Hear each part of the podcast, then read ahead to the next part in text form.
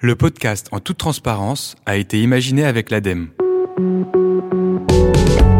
La transparence, il ne jure que par ça. En toute transparence. En toute transparence. Bonjour à tous, je suis David Garbous. Vous écoutez En toute transparence, le podcast dédié aux entreprises qui intègrent la RSE au cœur de leur offre et qui connaissent des succès économiques incontestables. Des entreprises sélectionnées grâce à la plateforme Réussir avec un marketing responsable, que j'ai créée grâce au soutien de l'ADEME, puis avec l'aide de l'Union des marques, de l'ILEC, de l'ADTEM et de l'école Audencia. L'objectif de ce podcast est de vous partager des initiatives inspirantes en invitant celles et ceux qui les ont rendues possibles. Ils nous expliqueront, en toute transparence, les difficultés qu'ils ont rencontrées, comment ils les ont contournées, et nous donneront les clés pour réussir. Mais l'originalité de ce podcast, c'est que j'ai avec moi en studio des étudiants qui vont écouter avec attention notre invité et qui nous diront en fin d'émission comment ils décryptent ce discours de marque avec leurs yeux particulièrement attentifs au sujet d'engagement. En toute transparence. Dans ce premier épisode de En toute transparence, j'ai le plaisir de recevoir Guillaume Hannebic, le directeur des marques alimentaires de Léa Nature. Bonjour Guillaume. Bonjour David, bonjour à tous. Alors, Léa Nature, c'est une entreprise familiale, indépendante, qui commercialise 18 marques de produits biologiques et naturels, donc sur le marché de l'alimentaire dont vous vous occupez, mais aussi sur la santé diététique, sur l'hygiène beauté, sur l'entretien.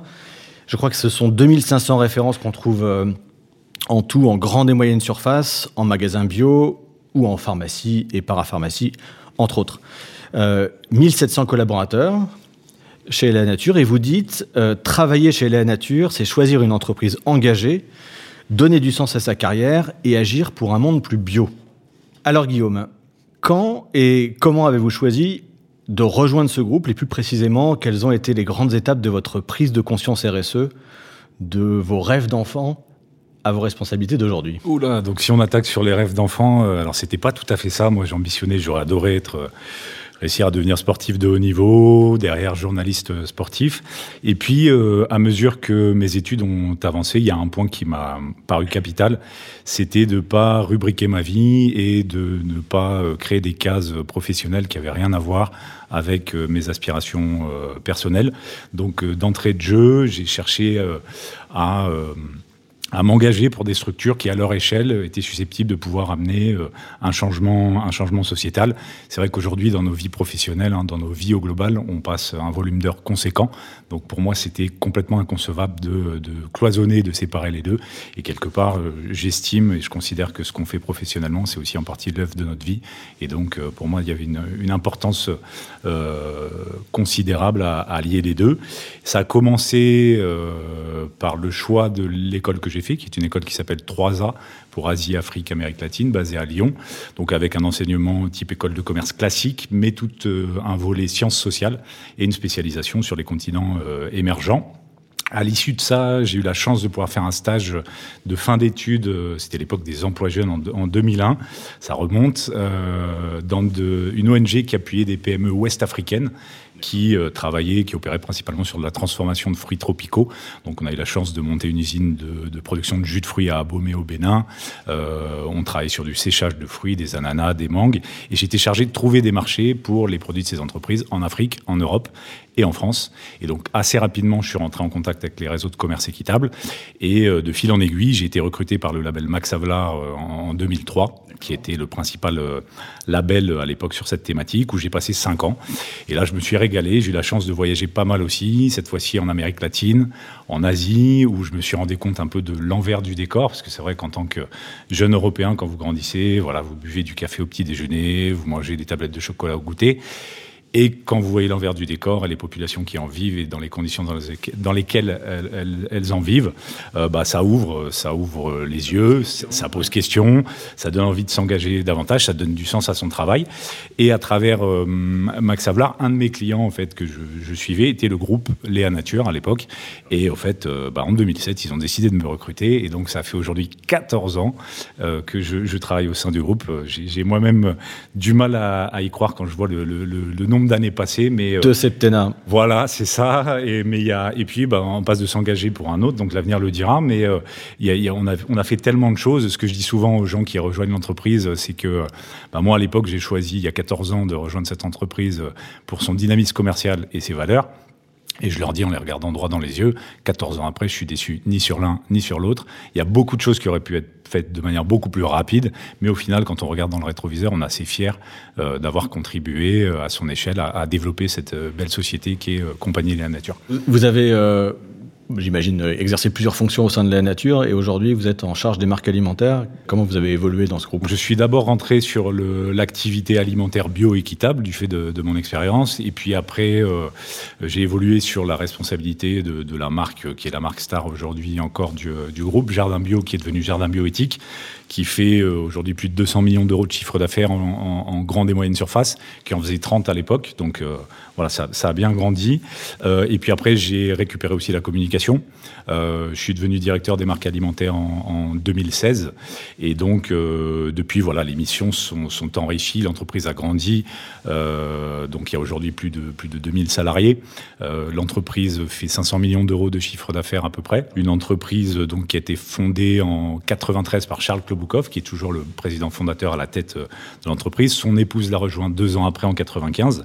Et depuis la genèse de l'entreprise, l'idée, c'est de, concevoir, produire et distribuer des produits pour le mieux-être du plus grand nombre. Donc on parle ici de produits majoritairement bio, à plus de 90% euh, de nos, ingrédients, les ingrédients qu'on utilise sont bio et des produits euh, naturels.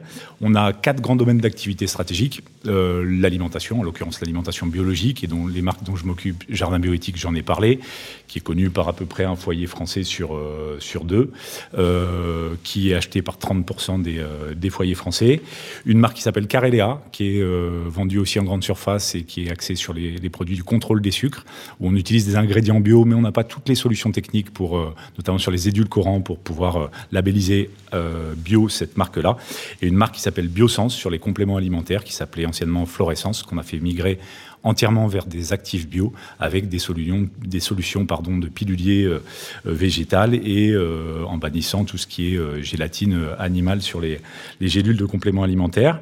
Donc je disais quatre domaines d'activité stratégique alimentaire qui fait à peu près deux tiers du chiffre d'affaires du groupe aujourd'hui la cosmétique qui fait un, bon quart du chiffre d'affaires avec une marque comme Sobioéthique où on est, leader de la cosmétique bio euh, en grande distribution. Euh, nous avons l'activité santé euh, et puis l'activité entretien avec une marque comme Biovie, présent dans de multiples réseaux de distribution. La GMS aujourd'hui, donc les grandes et moyennes surfaces, c'est à peu près 46% du chiffre d'affaires, 36% dans les réseaux spécialisés, donc parapharmacie, pharmacie, magasin bio, un peu plus de 10% à l'international et le reste sur tout ce qui est e-commerce et, et e-shop. Un point euh, aussi qui m'avait décidé de, rejoindre l'entreprise, une dimension euh, très importante, c'est qu'on est fabricant. Donc euh, aujourd'hui, on a 24 unités de, fabrication, dont 20 en France, certaines qu'on a créées from scratch hein, ces, dernières années. Ces dernières années, l'entreprise a, participé à créer, je disais qu'il y a 2000 salariés, elle a créé plus de 1200 emplois, puisqu'il y a eu des croissances externes aussi là-dessus. Et puis, lors de la promulgation du décret autour de la loi Pacte, on a décidé quelque part de sanctuariser un peu cette mission qui existe depuis toujours autour de, la formalisation de notre mission et de notre raison d'être.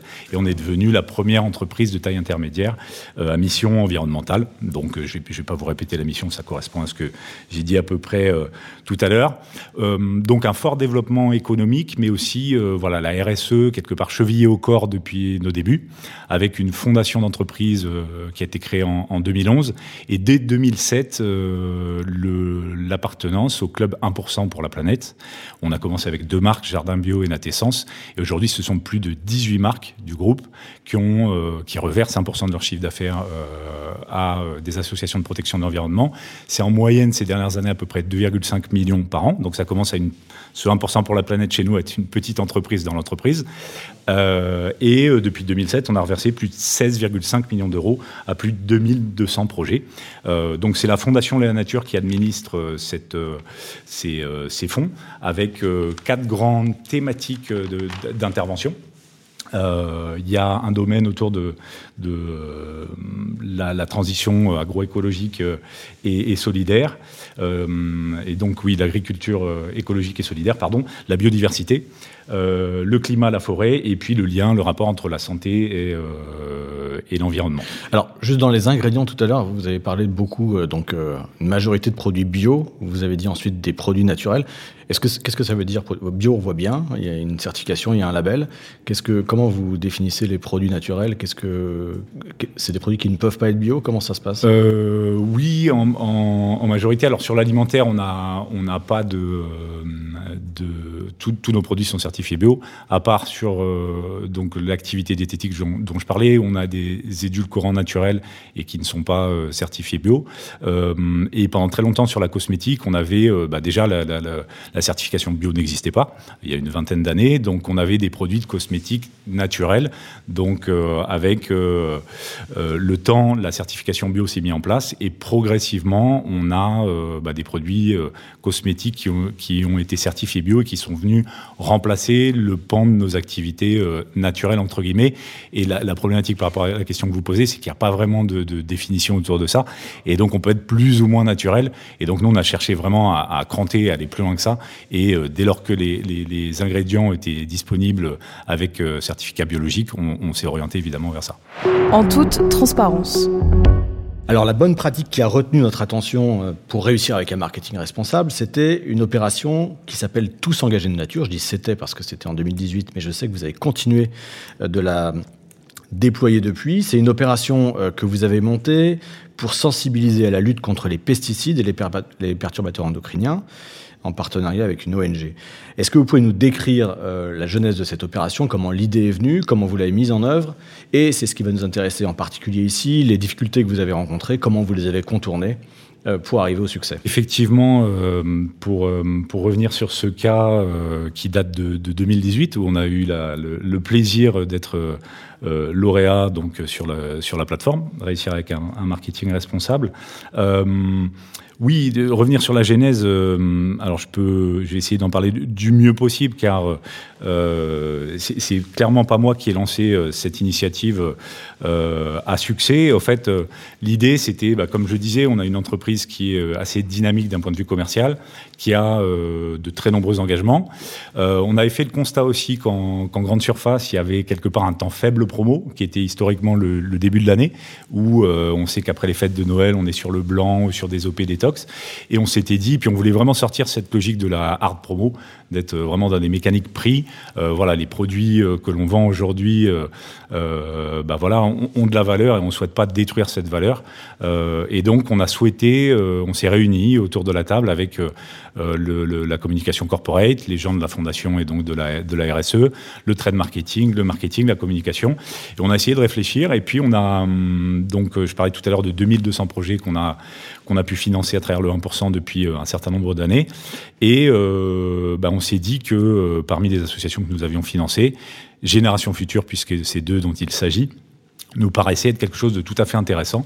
Et on a décidé dès 2017, et donc on a reproduit euh, le, dispositif en 2018, de bah, regrouper toutes nos marques bio en grande et moyenne surface, donc l'alimentaire et le non alimentaire. Donc c'était une première aussi pour nous, hein, en interne, de collaborer avec les équipes non alimentaires pour nous, autour d'une cause, donc euh, effectivement le soutien à Génération Future, qui œuvre pour bah, conscientiser euh, le, le, grand public sur les effets euh, des pesticides et perturbateurs endocriniens sur la santé et sur l'environnement. Comment vous faites ce choix à ce moment-là? Parce que euh, c'est Vous avez des produits qui sont biologiques sur lesquels vous avez travaillé, j'imagine, ces, sujets-là. Euh, comment vous faites le lien entre l'offre produit et cette opération et euh, comment vous allez parler aux consommateurs sur tous ces points de contact? Alors, c'est vrai que c'est euh, assez souvent, et si j'élargis un peu votre question, c'est la question du, marketing responsable. Comment est-ce qu'on fait? C'est vrai que nous, on a une, et je dis ça sans aucune prétention, on a une culture du faire. Donc euh, de, depuis des années on fait. Et euh, j'ai un patron je pense qui est câblé comme ça. On fait. Et une fois qu'on a fait et testé que ça fonctionne eh bien on me dit. Euh, et, et, du coup euh, c'est euh, par rapport à la si la question c'est le, le, la cohérence de l'offre produit par rapport à la thématique qu'on a choisie sur le sur la RSE bah, au fait oui euh, comme vous le signaliez on a la chance d'avoir des marques qui sont certifiées bio.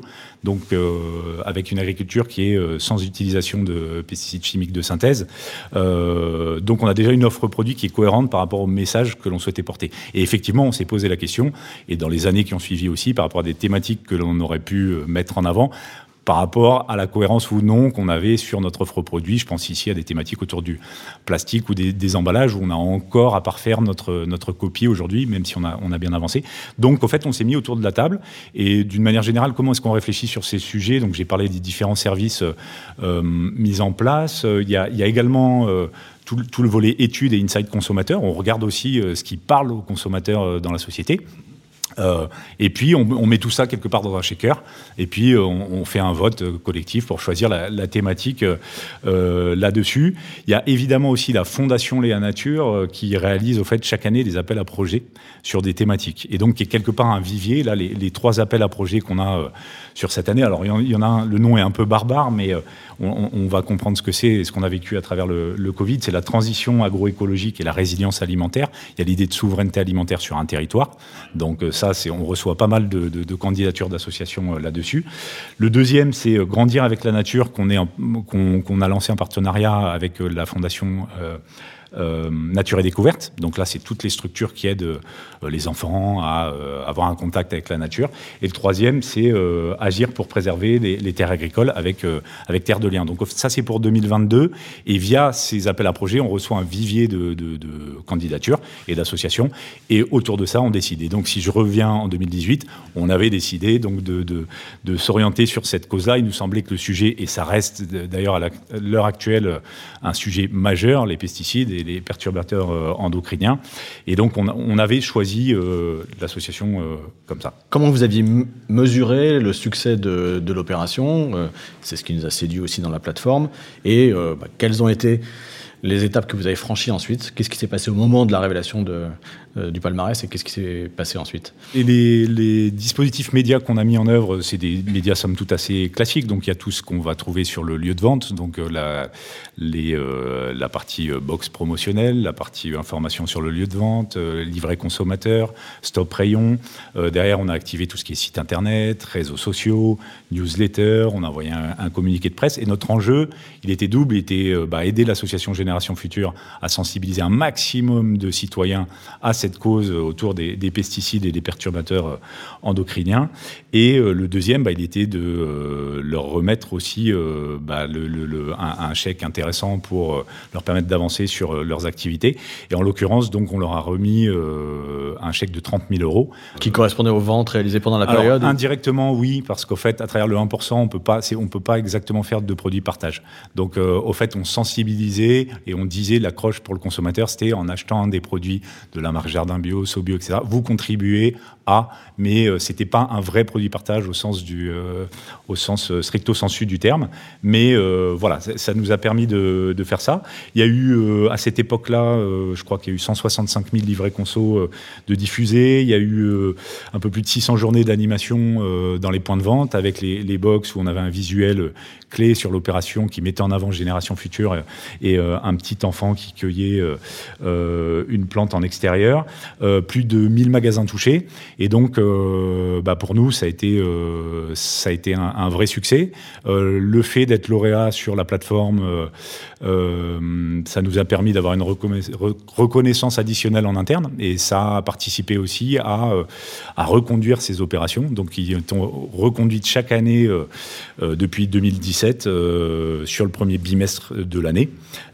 Donc, derrière, on a eu deux autres associations. Il y a eu de mémoire Pur Projet et ensuite la Fondation pour la nature et pour l'homme sur des thématiques autour du réchauffement climatique et de la biodiversité, qui sont là aussi des sujets qui, euh, qui concernent énormément de, de monde aujourd'hui et qui sont tout à fait euh, d'actualité. Bah, je voudrais qu'on fasse un petit focus sur les difficultés que vous avez rencontrées à l'époque et euh, potentiellement sur les difficultés aujourd'hui euh, de valoriser une offre différenciée sur un marché euh, du bio qui, à court terme, souffre un petit peu. Est-ce que vous pouvez euh, nous expliquer un petit peu ça. Comment ouais. vous avez contourné les difficultés que vous avez Alors, rencontrées Sur l'OP en question de 2018, au fait, euh, en discutant avec les équipes euh, et, et, en préparant euh, le, notre échange d'aujourd'hui, il n'y a pas vraiment eu de difficulté, au fait, parce que, enfin, le, celle de départ, c'est de se mettre d'accord sur une thématique, une association, et à partir du moment où il y a un consensus dans les équipes en interne, bon, bah, l'organisation s'est mise en marche et on a déployé et on a réussi à convaincre notre client distributeur, et donc tout, tout s'est bien mis en œuvre. Et année après année, on a eu plus de marques du groupe qui ont rejoint On a eu un peu plus d'encart aussi négocié avec nos clients distributeurs, et donc plus de visibilité pour les structures et pour l'opération. Donc c'est c'est grosso modo positif. le un point peut-être qui est à l'heure actuelle euh, un peu, on va dire, challengeant, c'est euh, on peut avoir des clients qui, là on est sur une thématique commune à l'ensemble des clients distributeurs. Et euh, donc vous connaissez comment ça se passe, il peut y avoir des clients qui sont tentés d'avoir une thématique qui leur soit réservée spécifiques, voilà, et qui correspondent à leurs axes, euh, ce qu'on comprend aisément, de positionnement sur, euh, par rapport à leur propre stratégie euh, RSE. Donc ça, c'est sur l'OP, pour répondre à votre question sur, sur l'OP sur laquelle on avait candidaté. Et plus largement, pour dézoomer sur le, les problématiques du, du, du marché de, de la bio, nous, c'est vrai qu'avec la marque Jardin Bio, qui est devenue Jardin Bioéthique, bah, le marché, il a été bouleversé en l'espace de quelques années. Hein. moi, quand j'ai commencé dans l'entreprise, la bio, c'était à peine plus de 1% de la grande consommation. Aujourd'hui, c'est plus de 5%. Donc, euh, de très nombreuses grandes marques se sont lancées. Euh, alors, c'était arrivé ces 20 dernières années, mais on va dire que ces 4-5 dernières années, elles ont mis plus d'importance stratégique, elles ont mis de gros moyens euh, promotionnels, communication. Et donc, nous, ça nous a un peu interpellés, parce qu'en tant que spécialiste du bio depuis 1995, ça nous a dynamisé quelque part en se disant, mais voilà, si tout le monde arrive et tout le monde fait du bio, qu'est-ce qu'on a à proposer de différent? À part le fait d'être 100% bio sur l'ensemble de nos produits. Et du coup, euh, on a revu notre copie euh, stratégique. Euh, et donc, on a, on a choisi de passer de. On a modifié le branding de jardin bio à jardin bioéthique. ce faisant, on a créé une charte de 50 engagements avec deux dimensions dans le projet. La première, c'était de mieux faire comprendre au-delà du cahier des charges de la bio, quels étaient les engagements que nous avions pris au niveau de la marque depuis des années. Suppression de l'huile de palme en 2014, si j'en cite quelques-uns. Le membership ou 1% pour la planète depuis, euh, depuis 2007, par exemple. Et la deuxième dimension de ce projet Jardin Bioéthique, c'est de se donner des grands objectifs à horizon 2025, où on souhaite notamment euh, bah, développer euh, notre offre certifiée en commerce équitable sur la marque euh, Jardin Bioéthique. On est aujourd'hui à un peu plus de 20% et on veut atteindre 40% de notre offre certifiée équitable et développer aussi les produits Origine France Garantie. J'entends là au sens label avec des ingrédients et une fabrication en France. Donc c'est toujours le bio est, une donnée fondamentale dans l'entreprise et vous essayez, ce que j'entends, euh, de positionner un certain nombre d'engagements complémentaires. La, question qu'on pose tout le temps hein, dans, ces cas de figure, c'est comment vous justifiez votre euh, écart de prix, parce que ces engagements-là sont souvent euh, plus coûteux, et comment vous justifiez votre différence de prix, notamment par rapport à ceux qui disent que il ne faut pas créer une alimentation à deux vitesses C'est une bonne question. Euh, ça nous occupe euh, tous les jours, hein, vous en doutez. alors, le, premier point autour de cette charte de 50 engagements, donc sur la marque Jardin Bioéthique, on a à peu près 400 références. Donc, elles sont évidemment pas toutes référencées dans l'ensemble des, des, points de vente, mais sur Internet, vous trouvez tout le, tout le détail. et donc, il y a certains produits qui n'ont pas migré vers Jardin Bioéthique parce qu'on n'a pas trouvé suffisamment d'arguments éthiques, au-delà du fait qu'ils soient bio et qu'ils cotisent au 1% pour la planète. Et donc, on était un peu gêné aux entournures. Je pense à une gamme de pâtes où on a un emballage plastique, où le, blé est d'origine Union européenne. On n'a pas. Voilà. Donc là, on a des produits qui, entre guillemets, sont restés sur le quai de la gare, sur lesquels on est en train de travailler en amélioration continue. Mais ça va prendre un peu. Ouais, tout à fait. Il y a, un petit solde de, produits qui est resté avec le, look et l'identité visuelle Jardin Bio ancienne. Euh, et donc, euh, pour les autres, on a rénové 160 références pour euh, bah, basculer en commerce équitable, en local, améliorer le profil nutritionnel des produits. Donc, effectivement, ça a un coût. Et pour répondre à votre question, il y a un vrai enjeu aujourd'hui de, bah, de, négociation et de discussion avec nos clients distributeurs, qui sont plus ou moins prêts évidemment à, répercuter ce coût euh, et qui peuvent parfois considérer que c'est une démarche propre de la marque et sur laquelle ils n'étaient pas en attente euh, et donc qui occasionne forcément un certain nombre de, discussions. Pour autant, nous on pense que c'est des attentes fondamentales de, de, la part des consommateurs. Euh, en tant que pionnier de l'abio, euh, on souhaite euh, bah, redire avec force aujourd'hui que pour nous, il nous semble que c'est le meilleur schéma autour de, l'agriculture aujourd'hui et que par contre, il y a quelques aspects sur lesquels il nous semble devoir le compléter, notamment sur le volet euh, social ou sur le volet euh, local. Alors juste quand on a préparé cette émission, vous me disiez que euh, quand on achetait un, un produit, on le payait trois fois finalement. On le paye au moment où on l'achète et puis on paye aussi les conséquences nutritionnelles et environnementales. Est-ce que vous pouvez nous développer ça en ouais, une minute tout à fait. Alors, on va essayer. c'est vrai que quand aujourd'hui vous comparez le prix d'un produit bio, en moyenne, on va se le dire, 50% plus cher que son équivalent conventionnel. Euh, vous dites, euh, bah, surtout à l'heure actuelle avec les problématiques liées au pouvoir d'achat, non, mais c'est pas possible, je vais pas pouvoir y aller. Mais au fait, ce produit conventionnel, euh, vous le payez trois fois. La première fois, il n'est pas très cher en rayon, et vous dites j'y vais. La deuxième fois, vous le repayez avec vos impôts, parce que potentiellement les pesticides qui ont été utilisés euh, pour le fabriquer euh, euh, ont, amené des, dommages à l'environnement. On peut parler de pollution des eaux, des nappes phréatiques ou des sols, et donc il faut retraiter ça, et ça a un coût, et ça on le paye au niveau sociétal. Et la troisième fois, c'est bah, encore une fois avec vos impôts sur bah, le paiement du système de santé, que ce soit pour les agriculteurs qui sont directement exposés à ces produits chimiques ou les consommateurs aussi. Donc au fait, on compare quelque chose qui un mode d'agriculture qui n'utilise pas de pesticides, qui doit en plus supporter des coûts de contrôle pour prouver aux, tiers et aux consommateurs que le produit est clean. Et donc, ça encourage sa cherté. Donc, nous, aujourd'hui, à travers la, maison de la bio euh, et à l'occasion de, l'élection présidentielle, on interpelle les, les, pouvoirs publics et les candidats en faisant une proposition simple qui est de dire, euh, sur le principe du pollueur-payeur, que les sociétés qui commercialisent les, pesticides soient taxées et que cet argent puisse être reversé dans la compétitivité prix des produits issus de l'agriculture biologique, parce qu'il n'y a pas de raison que ce soit uniquement le consommateur CSP++, conscient, éclairé, qui puisse se payer ces produits. Il faut que ça puisse bénéficier à un, maximum de monde. Une autre solution, c'est effectivement euh, de donner l'information en toute transparence, ce que vous faites sur vos produits. Et on est bien dans le thème de cette euh, émission. Merci Guillaume.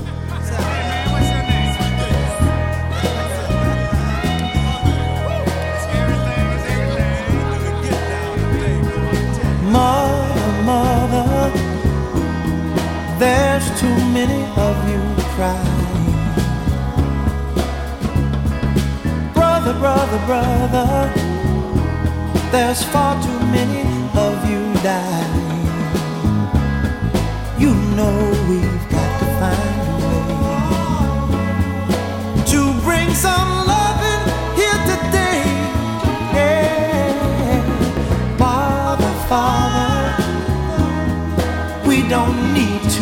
escalate. You see, war is not the answer, for only love can conquer hate. You know we've got to find a way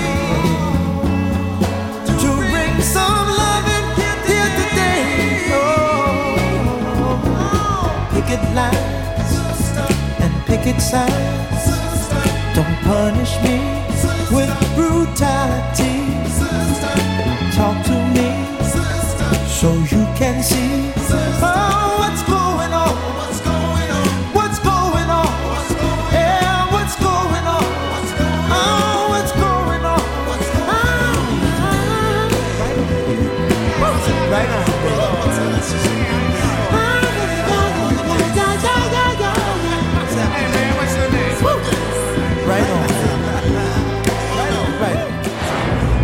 en toute transparence. J'ai maintenant le plaisir d'accueillir Camille Sevestre et Héloïse Connect-Niveller. Vous étudiez toutes les deux à Sciences Po au sein du master Marketing et Société. Et Jacqueline Xu, vous êtes de votre côté à l'ISC Paris au sein du Master of Science Marketing et Communication Responsable. Je suis très fier de vous avoir toutes les trois, car j'ai eu la chance de vous avoir en cours. Vous avez écouté notre entretien. Je voudrais vous poser trois questions. Qu'est-ce qui vous a marqué dans la présentation de Guillaume Est-ce que vous considérez que l'exercice de transparence qu'il a fait, il a été réussi et pourquoi? Et puis, quelles questions vous avez envie de lui poser pour enrichir cet entretien? Jacqueline, vous voulez commencer? Je vais commencer, pas de souci. Alors, euh, d'une part, moi, je trouve ça très intéressant. Euh, bah, vous avez droit au but. Donc, pour moi, je trouvais ça, ce côté transparent était très, euh, très correct, enfin très, très transparent, comme je pourrais dire. Et la question que moi je pose, parce que en fait au début vous avez parlé de côté bio et euh, produits naturels, euh, je voulais savoir parce que les labels que vous utilisez pour le côté bio mettent en avant le 100% bio, parce que vous savez sur certains produits ils disent bio, mais il y a par exemple 95% qui sont bio et 5% qui ne sont pas bio. Et je veux savoir bah, si chez Léa Nature c'était le cas. Alors, question euh, très technique. Euh, du coup, effectivement, sur le, la réglementation liée euh, au cahier des charges de l'agriculture biologique, pour imposer le logo AB sur un produit, il faut qu'il y ait au moins 95% des ingrédients d'origine agricole qui soient bio, et le, le, reste peut ne pas l'être. Donc, il peut y avoir des ingrédients non agricoles, type du sel, ou, ou, voilà. Et donc, nous, au global, quand on regarde le catalogue que l'on a sur la marque Jardin Bioéthique, de mémoire, je ne voudrais pas dire de bêtises, mais je crois qu'on a 75% de nos produits qui sont 100% bio. Donc ils vont au-delà de la réglementation euh, du cahier des charges autour de l'agriculture biologique. Héloïse oui, alors moi j'ai une petite remarque. Donc euh, déjà merci beaucoup euh, pour cette invitation. J'ai appris plein de choses, c'était extrêmement intéressant. Euh, ce que je retiens et ce qui est très positif, c'est qu'en fait c'est le faire sens qui a facilité l'émergence Léa Nature. Vous avez dit tout à l'heure que vous n'avez pas vous n'avez pas connu de grandes difficultés en fait pour émerger. Donc ça, ça veut dire enfin que finalement la facilité est dans le sens qu'on donne à son travail. Donc ça c'est super. Merci beaucoup d'avoir posé des mots là-dessus. Et enfin, ma question, c'est euh, quand on regarde votre positionnement euh, et euh, vos actions, donc le soutien à l'ONG Génération Future, le 1% pour la planète ou même la création de la fondation, il est évident de voir que Léa Nature est investi et va au-delà même des attentes du consommateur. Donc, est-ce que vous pensez un jour vous positionner comme une entreprise régénératrice? Ok, vaste question. Merci pour, euh, pour vos commentaires. Euh, donc, euh, alors sur, sur la notion et le concept d'entreprise régénératrice, je ne sais pas si on, on ira jusque-là. En tous les cas, je pense qu'on a déjà des éléments qui participent. je peux en citer quelques-uns. Je pense qu'on a une vraie, on est une entreprise multirégionale. Mon patron a coutume de dire qu'il a voulu créer une entreprise à responsabilité moins limitée, moins anonyme. Et donc, on veut développer les, les filières locales. On a aujourd'hui une vingtaine d'unités de production sur notre territoire. On, essaye de s'implanter près des bassins de production et donc de relier la production euh, à la transformation. Donc le, activer la dynamique locale euh, est, un élément très important pour nous. Au niveau des bâtiments, euh, on, a la chance, on est basé à La Rochelle, de, travailler dans des bâtiments qui sont éco-conçus, donc avec du solaire, l'énergie verte, du, un puits canadien pour la chaleur. Euh, et puis, euh, on a travaillé ces dernières années sur la flotte euh, des véhicules commerciaux. Donc, on a banni, on a eu un plan zéro diesel. Donc, à l'heure actuelle, ce sont des véhicules hybrides électriques où il y a encore un peu d'essence, mais on essaie de, de switcher sur, sur la partie hybride et la partie électrique. Et tout ce qui est derrière le, le concept d'entreprise régénératrice, il y a l'idée de favoriser aussi le principe du vivant. Et c'est vrai qu'aujourd'hui, nous, on a plus de 90% d'ingrédients bio. On souhaite monter ce curseur. On est devenu entreprise à mission et donc on est audité par un tiers, en l'occurrence Ernst Young, qui vient nous auditer chaque année et qui vient mesurer l'avancée euh, de la cote-part de nos ingrédients bio.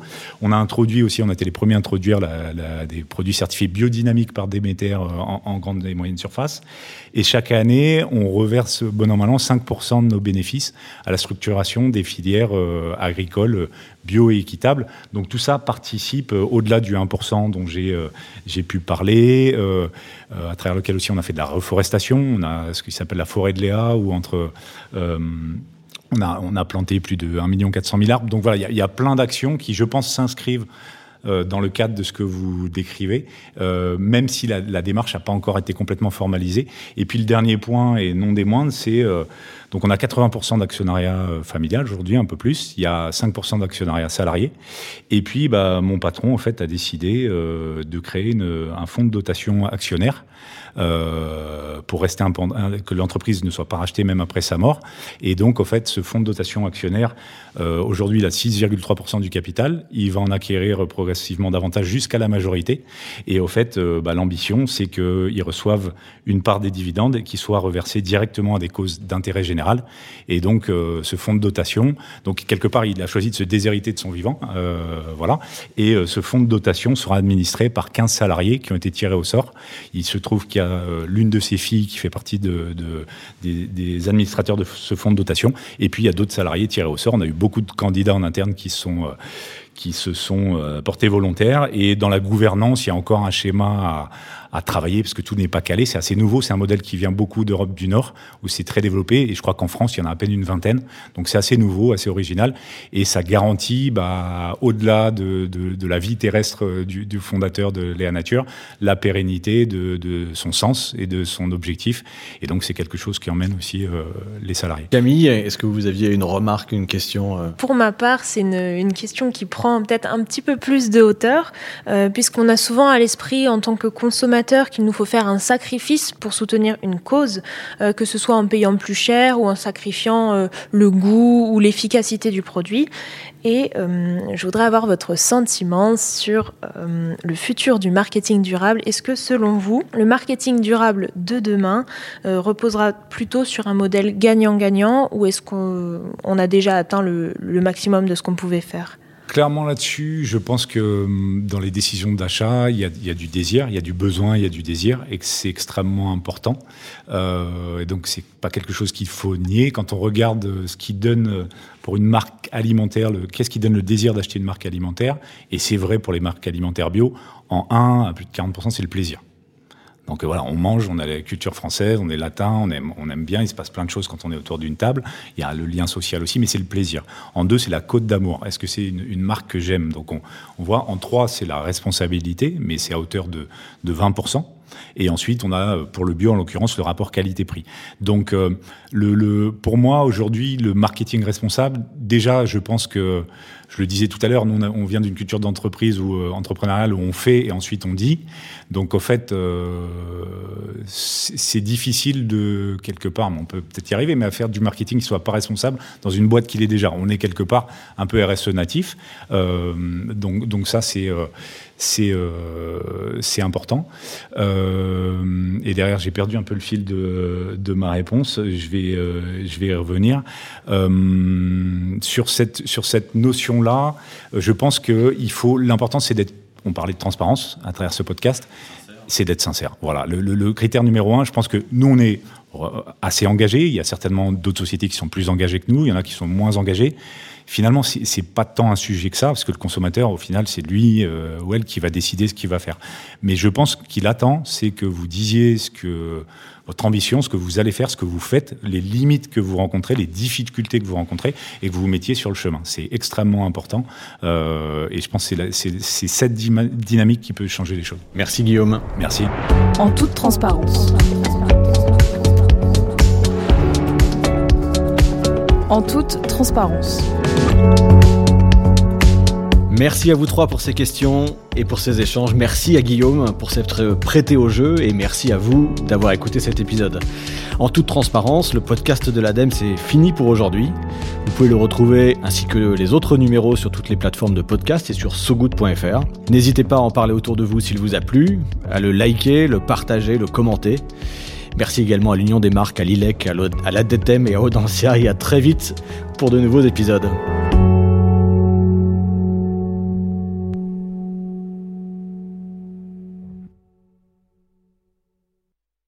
So Good Radio présente le numéro 11 du magazine So Good avec au programme une question sacrément importante. L'humour sauvera-t-il le monde? Spoiler, oui. Et comment? La preuve en 25 pages et autant d'histoires. De Pierre Dac et ses interventions loufoques sur Radio Londres au ministre du numérique taïwanais qui bat les fake news à coups de chaton en passant par le roi des canulars téléphoniques anti-Bachar al-Assad.